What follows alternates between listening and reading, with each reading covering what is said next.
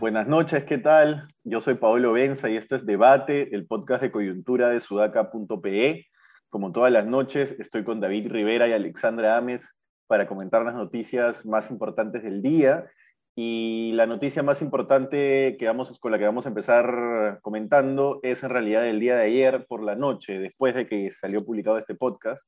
Se anunció un mensaje de la nación del presidente Pedro Castillo. Raro ver al presidente Pedro Castillo hablando frente a cámaras. Eh, de hecho, da una sensación de este es nuestro presidente. ¿Quién, es este señor? Ya no es un candidato. En fin, habló, dio una serie de anuncios. Yo no calificaría el mensaje como exitoso, si bien efectivamente habló de las cosas que según las encuestas le, le importan a la gente. Este no es solo un mensaje como el que daría una conferencia de prensa del Consejo de Ministros donde dice, bueno, vamos a entregar el bono y vamos a devolver el GLP al Fondo de Estabilización de Precios, etcétera. Es una, eh, esos son anuncios que, a los que nos tenían acostumbrados ya los ministros en eh, conferencia post-Consejo de Ministros, o quizás Vizcarra, pero Vizcarra cuando, era, cuando eran temas de anuncios técnicos sobre manejo de la pandemia, pero también hay un componente político en este tipo de mensajes, si es que va a dar mensajes. Pero bueno, finalmente la forma de comunicación que ha elegido Castillo es unilateral. Yo me pongo frente a cámaras, hablo frente a cámaras, nadie me pregunta nada, nadie tiene derecho a cuestionarme y más que eso no respondo, ¿no? Eso es bastante insostenible, yo no lo veo sostenible. Ayer yo no vi una figura de líder, no vi una figura ni siquiera que esté, digamos, convencida o que esté plenamente empapada de lo que le estaba contando a la cámara. Vi una figura endeble, vi una figura difícil de sostener. Y sobre los dos anuncios, el bono Yanapay, que acá tengo las cifras, eh, son 350 soles por persona adulta, si mal no recuerdo, acá las tengo, sí, 350 soles por persona adulta, eh, que va a beneficiar a 13 millones de personas, implica una inyección de 5 mil millones de soles a la economía nacional. Ese es el bono Yanapay anuncio, ratificado en realidad ayer, no, no, no es un anuncio nuevo. Eh, y también se habían adelantado que el GLP iba a regresar al Fondo de Estabilización de Precios. Para, para mí eso es no necesariamente una solución.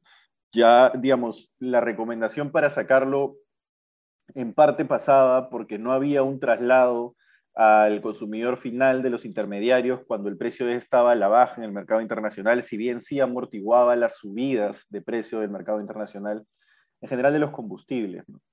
Eh, entonces, no sé si eso vaya a ser una solución, vamos a ver, tampoco tengo los conocimientos técnicos específicos para poder dar un diagnóstico sobre eso.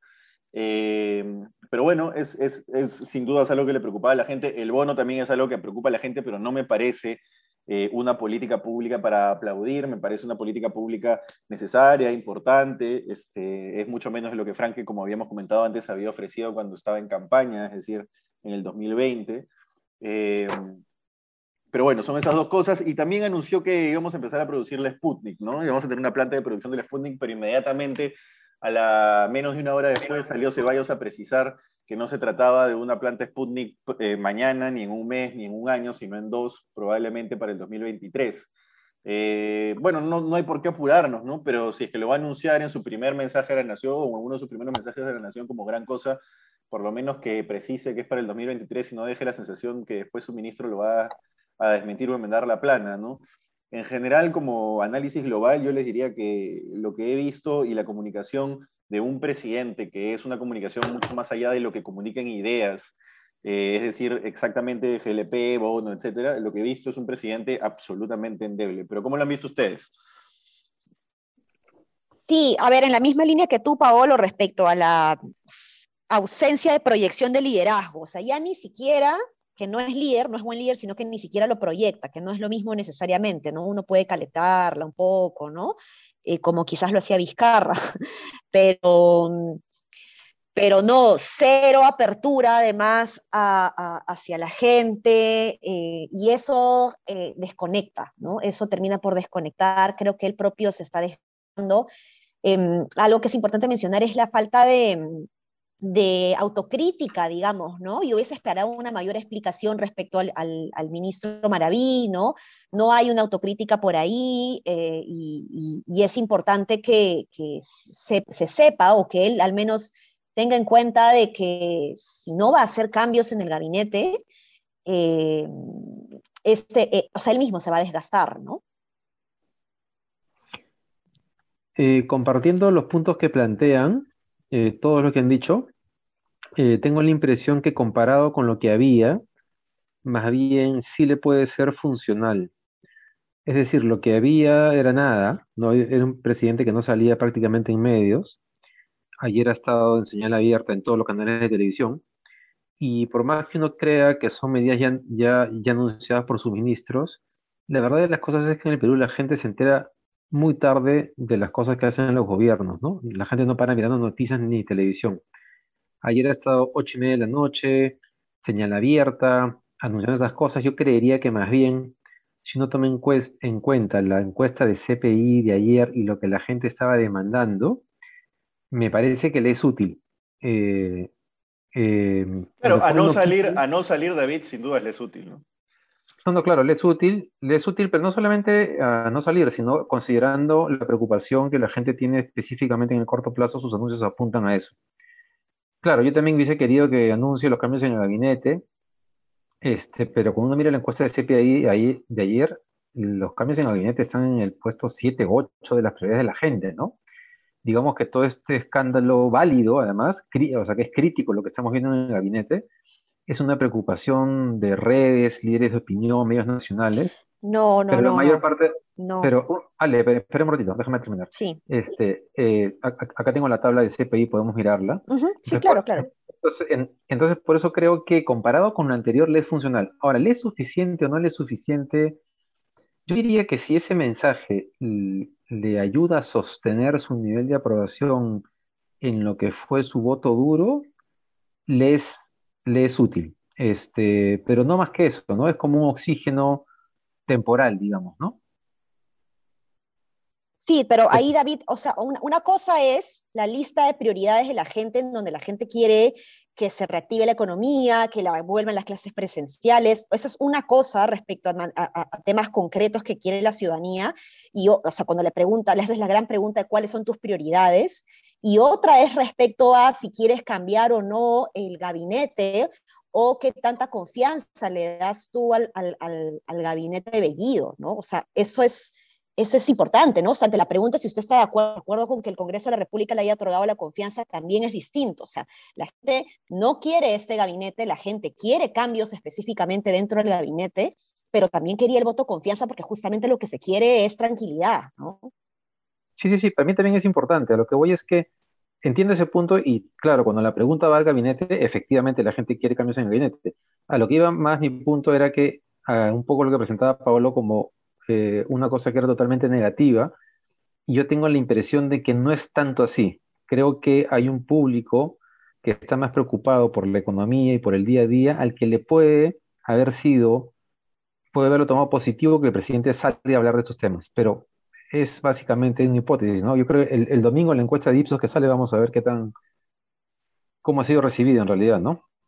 Ahí, ahí el tema, David, es eh, qué se comunica más allá de lo que se comunica, creo yo. O sea, no, no solamente basta con salir a hablar de las cosas que le importan a la gente, porque las cosas que le importan a la gente le importan en tanto se concreticen en beneficios que ellos puedan palpar, que nosotros podamos palpar, no ellos, nosotros, ¿no? O sea, que nosotros, ya, yo quiero mi gas barato, voy a comprar el gas y quiero ver mi gas barato. Entonces ahí recién voy a decir, ah, mira, Castillo, qué bueno, ¿no? Mira lo que está haciendo, lo ha anunciado y entonces ahora me están dando mi gas barato pero en términos de mensaje, de salir a hablarle a la gente, también creo que hay un componente de verte como un líder que no necesariamente, no, no necesariamente que Castillo no tiene y que no ha mostrado ayer, ¿no? Y que eh, y, además no solo un líder, sino como una persona que está empapada de, los problemas de la gente.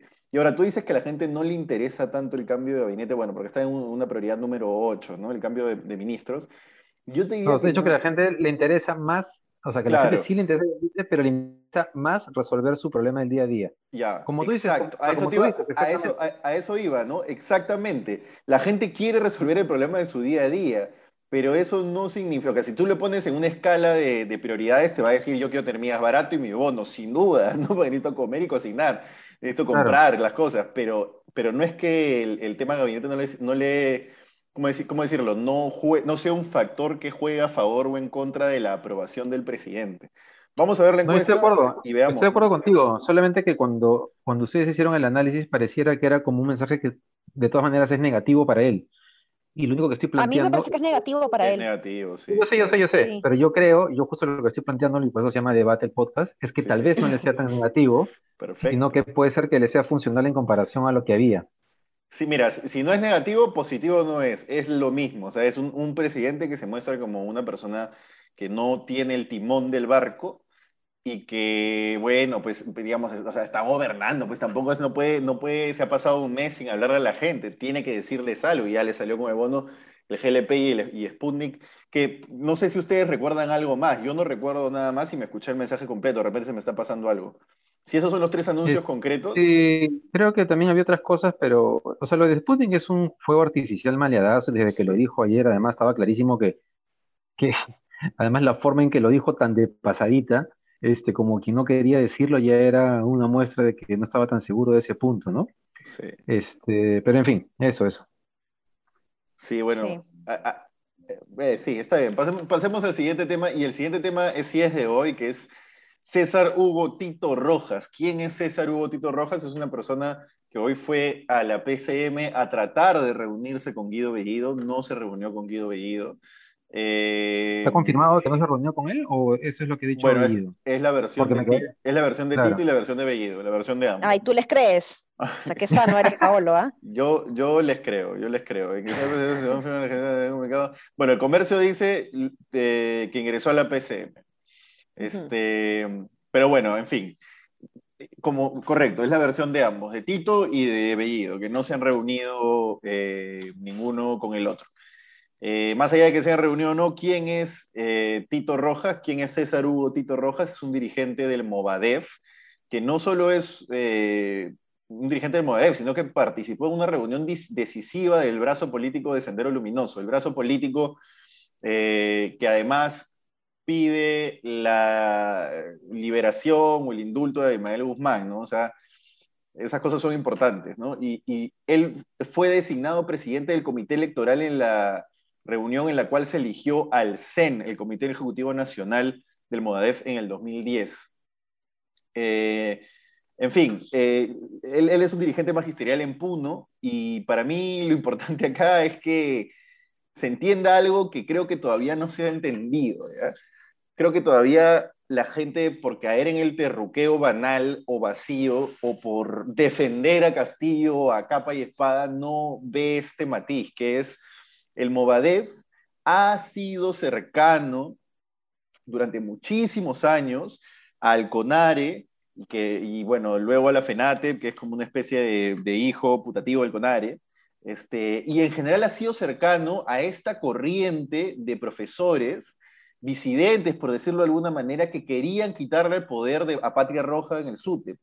Entonces, Movadef ha, sido, ha estado muy cerca de esa corriente de profesores. Esos profesores y la gente que, que rodeaba a esos profesores no necesariamente es del Movadef, llámese Castillo o Bellido, por ejemplo, no necesariamente son del Movadef, no necesariamente simpatizan con la idea de que, de que tiene Movadef de que Ismael Guzmán debe salir de la cárcel, no necesariamente simpatizan con Territorio Luminoso por más que sean de izquierda, pero han sido cercanos y han tenido contacto.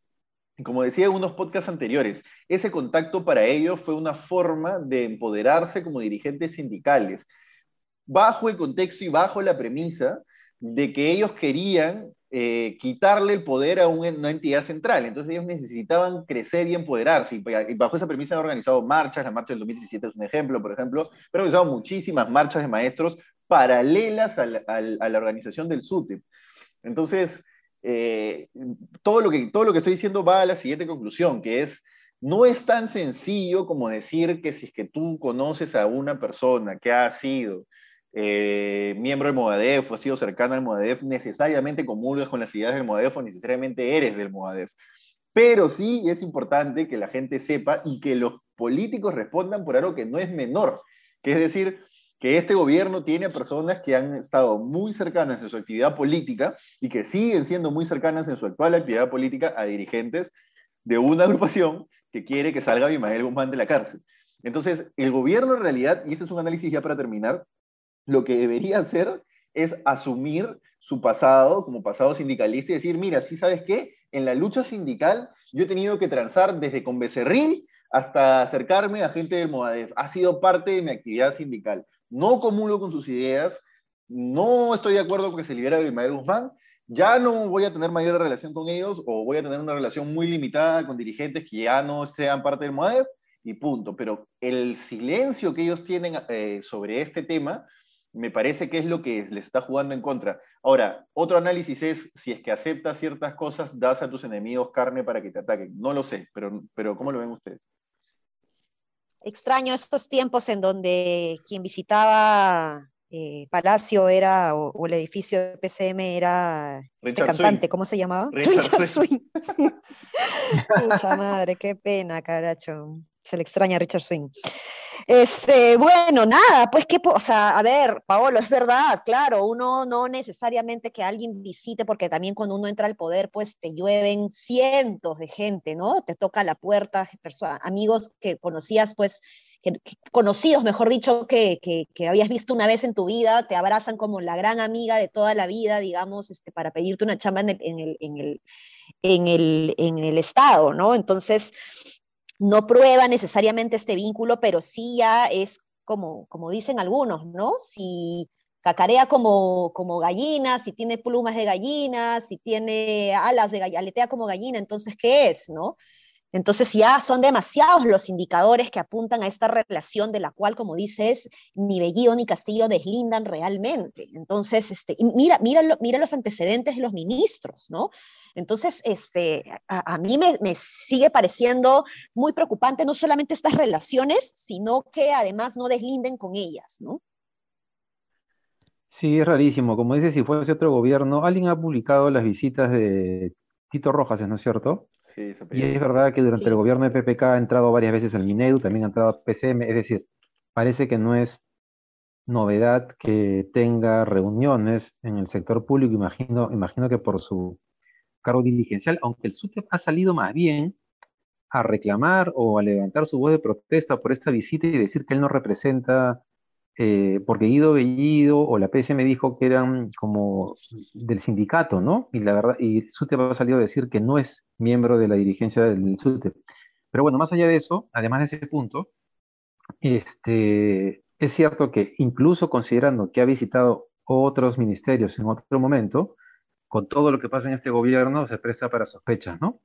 Y ahí tal vez valdría la pena recordar lo que ha publicado Marcos y Fuentes el domingo y ayer también en la encerrona, de estos posts de Guido Bellido, eh, coqueteando, mostrando su afinidad con Sendero Luminoso, incluso criticando que Verónica Mendoza em, eh, dijera que no se pueden liberar a terroristas, y él diciendo, ah, este revisionista, ¿no? Este, este izquierdista revisionista, yo qué sé.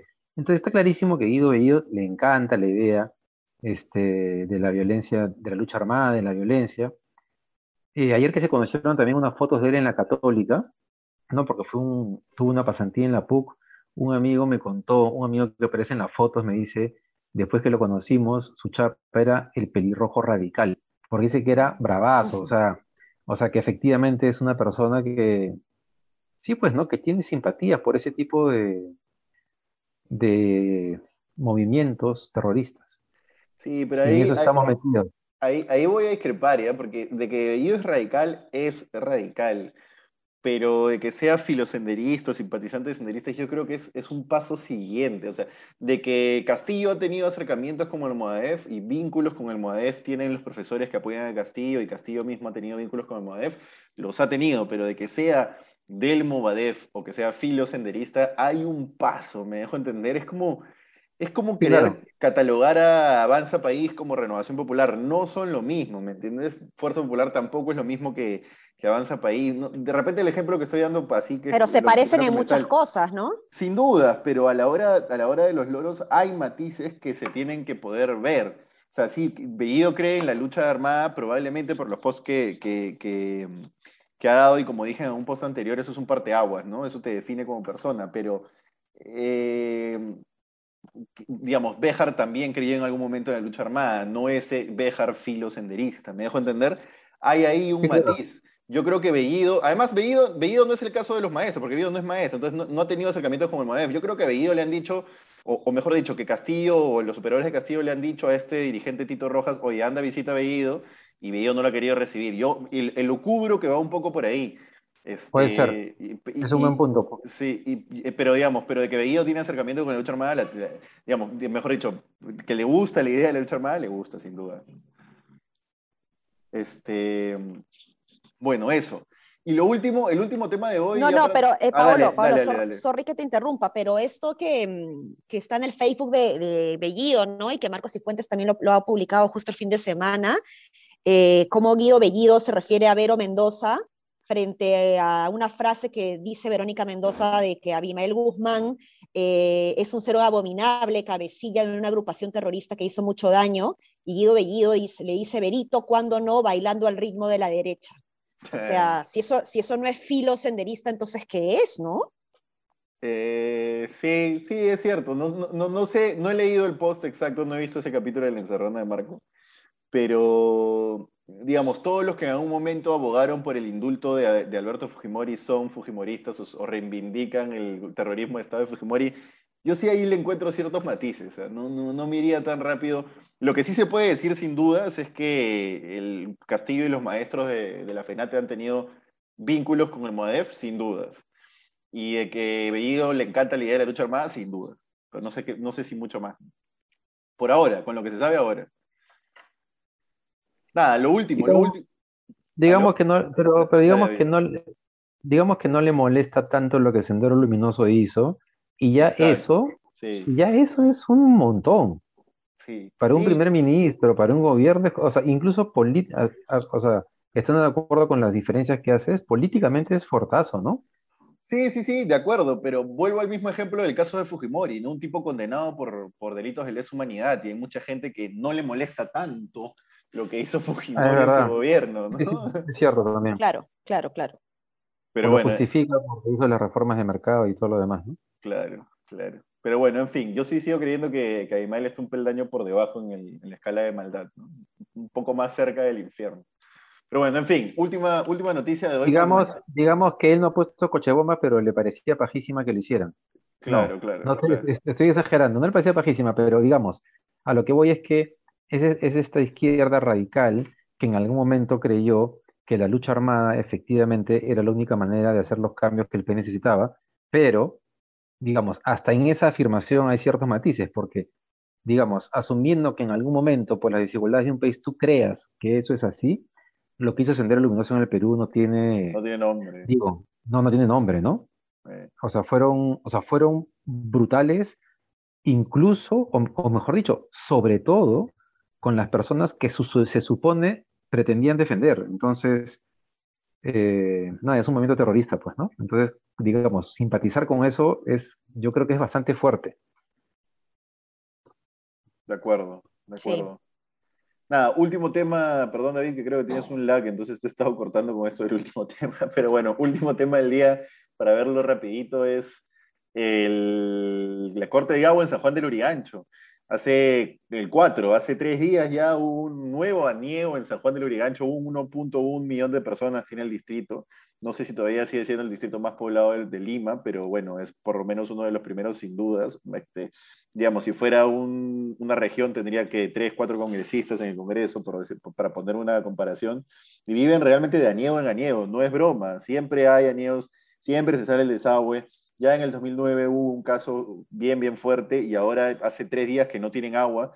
Seapal les está abriendo el caño dos o tres horas al día a los, a los ciudadanos que viven ahí y, y es, un, es realmente una desgracia, ¿no? Y encima tienen la concha en Sedapal de, de informar en el comunicado que se ha roto una tubería porque han estado probando un sistema de emergencias y dicen se probó con éxito el sistema de emergencias y después dicen hace no seguido que se rompió la tubería y que se ha quedado sin agua todo el distrito, ¿no? Casi todo el distrito.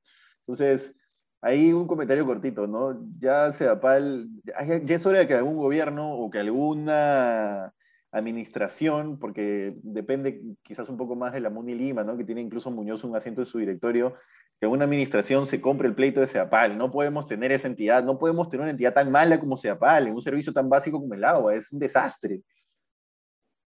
Sí, y eso que es Lima, ¿no? Metropolitana. Imagínate las otras EPS que están recontra quebradas, digamos, y que eh, eh, suministra agua, no sé, una o dos, horas al día, ¿no? Interdiario. Sí, sí, sí, sí. Sí, sí, sí, sí. No, un desastre, ¿no? O sea, ¿qué más decir, no? Es, es, una vergüenza, la verdad, que, que pasen estas cosas. Porque además llevan desde el 2019 con este problema, ¿no? A raíz de la ruptura de las tuberías y todo lo demás, y que no se puede resolver el problema es increíble. Pero digamos, tampoco es el primer caso en el cual eh, se presentan problemas y pasan los años y no hay ninguna solución, ¿no? Eh, la gente ahora habla de la privatización, ¿no? Yo, yo, no sé si esa sea la solución, no creo que esa sea la solución. No se puede privatizar el servicio de agua. Lo que pasa es que es una alternativa de solución, pero no es la única, ¿no? Entonces, eh, la gente dice, se va por lo, por lo más común, ¿no? Ya, privaticemos, porque no se nos ocurre eh, o, ¿no? Eh, mejorar, claro, porque, o sea, ¿y por qué no pensamos más bien en hacerlo más eficiente, ¿no? O sea, ¿no se les ha ocurrido de pronto a los funcionarios públicos hacer más eficiente Sedapal, ¿no? Esa es la solución. Así es. Sí, porque además políticamente y socialmente es inviable la privatización del agua, ¿no? Por más que fuese la solución técnica, técnicamente ideal, la verdad de las cosas es que meterse en un problema. Mm. O, sea, y, o sea, lo que hay que hacer es lo que dice Ale, ¿no? Tal cual. Mm. Tal cual. hay que nombrar a Ale presidente de CEPAL. Agua para todos. Agua para todos. Ese era el lema de Alan García en algún momento, creo, ¿no? Tenía un programa, Agua para todos. Bueno, nada, eso ha sido todo por hoy. Nos hemos pasado un poco del tiempo. No se olviden de seguirnos en nuestras redes, Facebook, Twitter, Instagram, eh, SoundCloud, Spotify, YouTube. Eh, mañana me pide Lili que haga un cherry al programa de Patricia del Río. No se olviden de verlo. Está todos los días a las 9 de la mañana en nuestras redes sociales. Y no se olviden que tampoco que nos encuentran en sudaca.pe. Hasta mañana. Nos vemos. Mañana. chao. chao.